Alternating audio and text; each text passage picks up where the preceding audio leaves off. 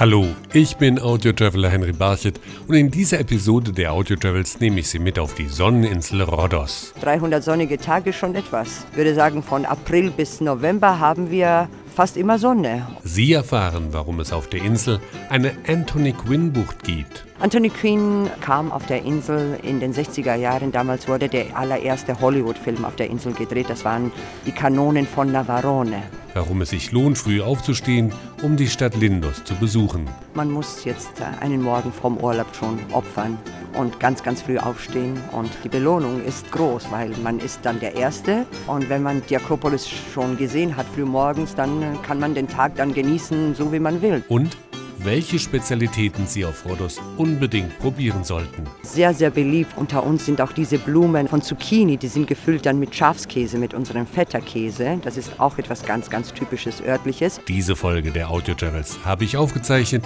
mitten in Rhodos Stadt im Café Auvergne. Sie hören eine Folge der Audio Travels mit Henry Barchet. Sie hören die Audio Travels heute aus Rhodos. Ich sitze im Café Auvergne und bei mir sitzt Anna.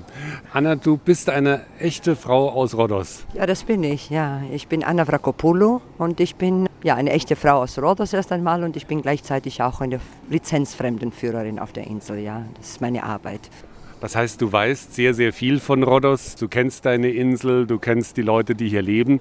Rhodos hat ja schon eine sehr, sehr lange Tradition, wenn es darum geht, dass man hier Touristen empfängt. Das stimmt. Rhodos ist ein altes Reiseziel für Europa. Ich würde sagen, vielleicht auch eines der ältesten Reiseziele in ganz Europa. Die allerersten Touristen, wissen wir, sind organisiert gekommen schon in der Zeit der Italiener. Ja, in den 20er Jahren gab es schon einen Flughafen hier, Zivilflughafen. Damals flogen die Italiener direkt aus Rom nach Rhodos, um Urlaub zu machen. In den Nachkriegszeiten hat es dann auch richtig angefangen. Ja, schon in den 50er Jahren sind hier wirklich die, die allerersten gekommen. Das wurde dann größer und größer und größer, größer bis dann in den 60er Jahren es wirklich explodierte dann auf der Insel. Was hat den Reiz von Rhodos ausgemacht, dass die Leute so gerne hierher gekommen sind, schon zu der damaligen Zeit? Rhodos war ein Protagonist in der Geschichte. Er hat eine extrem gute geografische Lage, hat sehr gutes Klima, hat viel Wasser, hat Naturgebiete. Ich würde sagen, das ist eine Insel für jeden Geschmack, ja, für jedes Alter gleichzeitig. Das Klima hat natürlich auch seine Rolle gespielt. Ja. 300 sonnige Tage schon etwas. Ja. Ich würde sagen, von April bis November haben wir fast immer Sonne. Und ja, das wusste man ja damals schon. Ja. Also das ist das Erste. Und dann haben wir ja, wie gesagt, auch viel zu sehen. Es gibt schöne Naturgebiete, viel Geschichte, die Altstadt, unser Juwel, Lindos, die Wälder, die Berge, die Dörfer. So ein bisschen von allem, würde ich sagen. Du hast es erwähnt, Rhodos liegt auch sehr gut, liegt strategisch auch sehr gut und deshalb kamen in früheren Zeiten auch viele hierher, die die Insel genutzt haben, um weiterzuziehen. Die Johanniter spielten eine große Rolle hier auf der Insel und von denen gibt es ja auch noch viele Überreste, die man entdecken kann. Rhodos äh, war auch während der Zeit der Johanniter, in den Zeiten der Pilgerreisen, der langen Pilgerreisen, auch immer äh, so eine Station, sagen wir mal so, auf der Reise nach Jerusalem oder auf der Reise zurück von Jerusalem Jerusalem nach Europa. Das ist auch der Grund, warum die Johanniter schon am Anfang, also so vom 14. Jahrhundert, auch ein erstes Hospital damals gebaut haben. Das ist unser altes Hospital, wobei das, was man heute sehen kann, und als Krankenhaus kennt. Das ist dann das zweite, das große Gebäude, also in der Altstadt. Eine Art, so etwas zwischen Hotel, wo man gleichzeitig auch eine Basis äh, medizinische Pflege finden konnte, damals im Mittelalter. Ja. Also Johanniter hatten eine starke Präsenz auf der Insel. Für über zwei Jahrhunderte war die Insel unter Verwaltung von einem mächtigen Orden, eine mächtige Institution, würde ich sagen, für Europa. 213 Jahre, also ist schon eine lange Zeit. Dann kann man schon die Gebäude sehen. Palast des Großmeisters, dann die Ritterstraße, natürlich mit allen Herbergen der, des Ordens, das, das Krankenhaus, die Kirchen des Ordens. Ja. Das ist äh, schon etwas, was von meiner Erfahrung, die, die unsere Gäste nicht erwarten zu sehen auf einer griechischen Insel. Ja, besonders weil das alles so groß ist, besonders der Palast des Großmeisters. Man erwartet alles klein zu sehen auf einer griechischen Insel. Und kommt man auf Rhodos, auf einmal sieht man dieses große Gebäude, das dominiert, das kann man von allen Seiten sehen. Und das ist schon etwas, ja, was man als ersten Blick bekommt, wenn man jetzt mit einem Schiff hier kommt. Es ist imposant. Wir sitzen jetzt hier gerade im Café, machen eine kleine Pause, denn wir haben gerade unseren Kaffee bekommen. Das ist typisch griechischer Kaffee, der kalt serviert wird. Ja, in Griechenland haben wir unsere Version von allen Kaffees, die man so kennt. Ja, man hat Kalter Kaffee ist in Griechenland sehr, sehr beliebt im Sommer. Wir trinken unseren Frappe. Frappe ist ja ein kaltgeschüttelter sozusagen Nescafé. Macht auch diesen komischen Schaum oben mit Eiswürfeln. Und dann sehr beliebt in den letzten Jahren sind ja diese kalten Kaffees. Das kann entweder ein Cappuccino, ein kalter sein oder ein Espresso, ein kalter. Muss man aber so bestellen, als kalten Cappuccino, vorbestellen, ob man Zucker oder Milch will.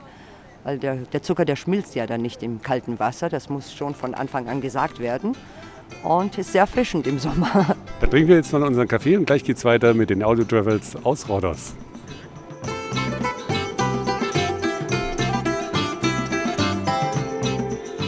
Sie hören die Audio Travels aus Rhodos. Ich sitze mit Anna mitten in Rhodos Stadt in einem kleinen Café, aber Rhodos hat noch viele andere Städte und Dörfer zu bieten und eine Stadt sticht besonders heraus. Das ist Lindos. Anna, warum ist Lindos ein Besuch wert? So Lindos hat eine wunderschöne Landschaft, eine wilde Landschaft. Ja, also dieser Kontrast zwischen den Felsen, das blaue Meer, die weißen Häuser. Es ist eine historische Siedlung sowieso. Und das, was man heute sieht, wurde eigentlich auf die Reste von einer antiken Stadt gebaut. Ja, das, eine, das war die Hafenstadt von Rhodos in der antiken Zeit, bevor die, die, die Hauptstadt gebaut wurde, war, war Lindos schon im 6. Jahrhundert eine der wichtigsten Städte in ganz Griechenland eine mächtige Stadt mit zwei Naturhäfen, mit einer Akropolis, ein Heiligtum, das in, in der antiken Zeit weltbekannt war, also das Heiligtum der Göttin Athene. Was wir heute sehen können von Lindos ist diese, diese kleine Märchenstadt. Weiße Häuser, würfelförmig, kleine Fenster, kleine Türen, wunderschöne Innenhöfe, die mit Kiessteinmosaiken geschmückt sind. Ja, Schwarz, weiß, ganz tolle Motive, geometrische Motive, Blumen. Ja, in den alten Zeiten goss man Wasser über dieses Mosaik und das half so ein bisschen, diese Häuser kühl zu halten. Im Sommer, wo die Temperaturen hier extrem steigen, besonders Lindos, weil ja alles so felsig ist. Da reflektiert der Stein auch die Sonnenstrahlen. Da spürt man wirklich die Hitze dann. Ja. Anna, du hast eben die Akropolis von Lindos erwähnt. Was macht diese Akropolis so besonders? In Lindos. Wir haben eine Hafenstadt und die Akropolis, also die ersten Steingebäude aus, aus Stein, waren schon im 6. Jahrhundert da, vor Christus. Das war das Heiligtum der, der Göttin Athene und du weißt ja, solche Projekte kann man nicht in einem Tag bauen oder in einem Jahr. Die haben immer noch dazu gebaut und dazu gebaut. Die Stadt wurde reicher und reicher und ja, man erreichte dann einen bestimmten Wohlstand in der Geschichte der Stadt, wo das Heiligtum sozusagen auch die Macht reflektierte. Ja? Auf Terrassen gebaut, mit Stützmauern, mit wunderschönen Säulenhallen, monumentale Treppen, die nach oben führte. Also ganz etwas mh, mm, Dramatisches, Theatralisches. Dieses Erlebnis wollten die Architekten jetzt für die Pilger, die äh, das Heiligtum der Göttin Athene in Lindos besuchten. Und ja, der Blick ist ja wunderschön von oben. Wenn man jetzt es geschafft hat, die 300 Stufen zu steigen und dann an der höchsten Stelle der Akropolis steht, dort direkt vor dem Tempel und sich her und herumschaut, dann sieht man ja dieses blaue Meer, die Säulen ja, und dann den südlichen Teil von der Insel, die felsigen Bereiche. Es ist ein, ein, ein, wunderschönes Gefühl, dort oben zu stehen, jetzt in der Nähe vom Tempel und das alles zu sehen. Es lohnt sich also auch für den Blick hinaufzusteigen. Ja. Du hast es eben schon erwähnt, man muss steigen, man muss sich das erarbeiten. Das heißt, man braucht auch ein bisschen Konditionen, um Lindos zu besuchen und gerade diese schöne Akropolis auch dann genießen zu können. Das Wort Akropolis sagt uns, was man tun muss. Meine Akropolis bedeutet steigen. Äh, Lindos hat äh, von der antiken Zeit bis heute gibt es nur einen einzigen Weg, der nach oben führt. Das ist eine natürliche Festung rundherum. Es geht so steil runter. Also es gibt nur einen schmalen Weg, der nach oben führt. Man muss immer wieder anhalten, man muss wieder mal wieder erzählen, auch ich, obwohl ich es so oft gemacht habe, ich brauche immer ein bisschen auch meine Zeit. Es sind 300 Stufen, das ist schon wahr. Deshalb dein Tipp für den Besuch von Lindos, früh aufstehen? Man muss jetzt einen Morgen vom, vom Urlaub schon opfern. Und ganz, ganz früh aufstehen und wenn es möglich ist, dann um 8 Uhr schon vor der Tür sein. Ja. Die Belohnung ist groß, weil man ist dann der Erste und wenn man das gemacht hat und die Akropolis schon gesehen hat früh morgens, dann kann man den Tag dann genießen, so wie man will. Den Strand unten, das Dorf und wenn die anderen hochgehen, dann ist man schon runter. ja, das ist schon äh, etwas, was man genießt, ja, dass man nicht um die Zeit, wo es so warm ist, dann die Strecke hochgeht. Sie hören die Audio Travels aus Rhodos. Wir haben Lindus besucht und gleich werden wir uns über die Strände unterhalten mit Anna, mit der ich hier in Rhodos Stadt mich getroffen habe.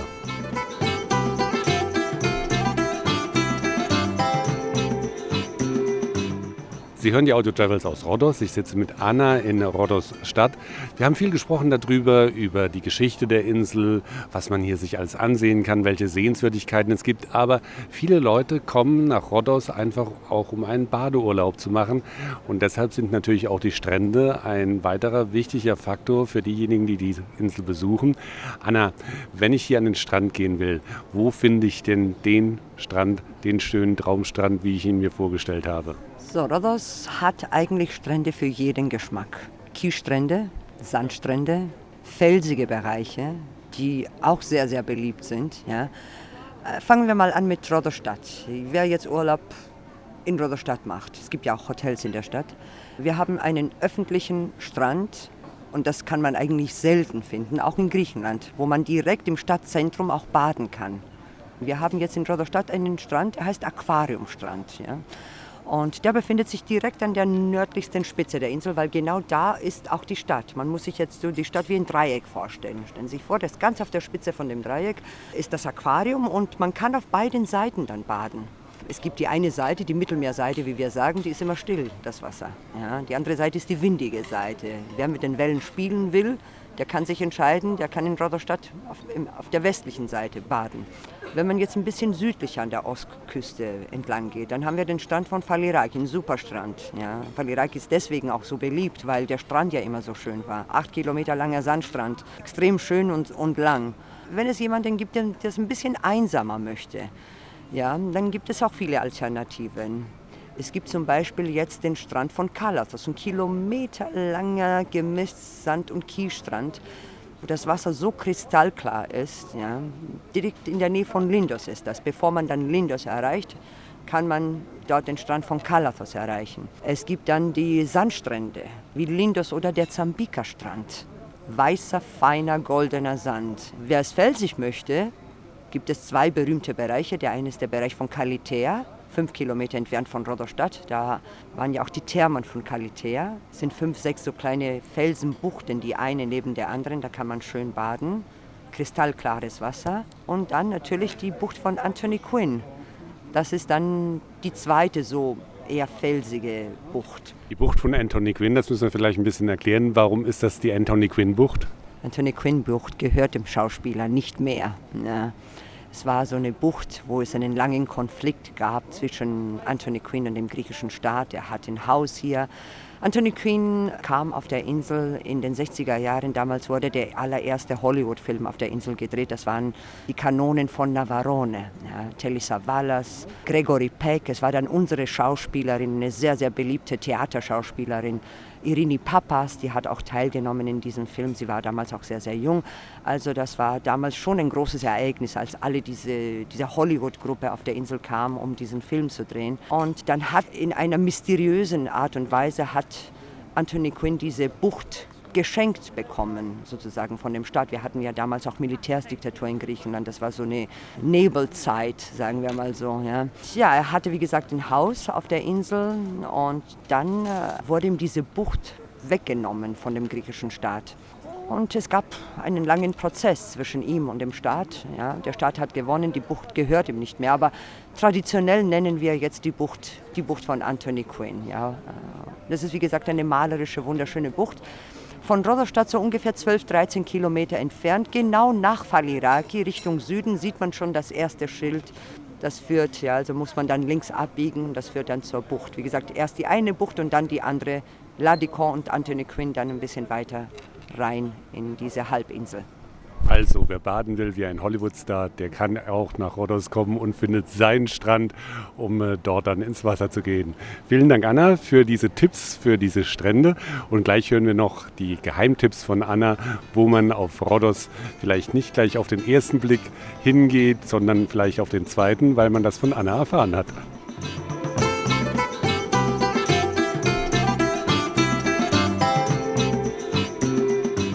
Sie hören die Audio Travels heute aus Rhodos. Ich sitze mit Anna hier in Rhodos Stadt und wir haben so ein bisschen darüber gesprochen, wo man schön baden kann, was man sich anschauen kann. Aber es gibt natürlich auch Spezialitäten, die man probieren sollte, wenn man auf Rhodos ist. Und ich glaube, man sollte nicht gehen, ohne die eine oder andere Spezialität probiert zu haben, Anna. Denn äh, dafür ist Rhodos auch bekannt, dass man hier sehr gut essen kann. Stimmt, wir haben äh, griechisches Essen, aber wir haben auch örtliche Rezepte direkt von der Insel. Ja. Und es gibt schöne Plätze, wo man, oder schöne Ecken, würde ich sagen, wo man auf der Insel gut essen kann. Wenn man jetzt äh, zum Beispiel mit einem Auto unterwegs ist ja, und so ein bisschen die Insel kreuz und quer fahren möchte, wenn man auf der westlichen Küste ankommt, in dem Bereich von Kamiros, Kamiros ist eine große Ausgrabung, ein großer archäologischer Platz, dort in dem Bereich gibt es so kleine Familientavernen direkt an der Küste. Dort kann man gut Fisch oder so Meeresfrüchte äh, essen. Ja, das sind Familientavernen, die, die unter uns, den Einwohnern, auch sehr, sehr beliebt sind. Man sollte aber nicht vergessen, dass äh, Rhodos eher gebirgig ist. Ja. Überhaupt, Griechenland ist ein gebirgiges Land und wir haben auch schöne Bergdörfer auf der Insel. Im Mittelalter und in den alten Zeiten waren ja auch alle Dörfer versteckt. Man sieht selten die alten Dörfer auf den griechischen Inseln direkt an der Küste. Alles, was in der Nähe vom Meer gebaut war, das musste ja auch befestigt sein, deswegen auch die Altstadt. Also die alten Dörfer auf der Insel befinden sich so ein bisschen im Landesinneren. Und das sind so zwischen oder den Bergen. Wir haben viele Metzgertavernen auf der, auf der Insel. Man hat also gutes Fleisch, kann man essen. Besonders im Landesinneren, in dem Bereich von Embonas oder sehr, sehr beliebt unter den Einwohnern ist das kleine Dorf in der Nähe von dem Berg Prophet Elias.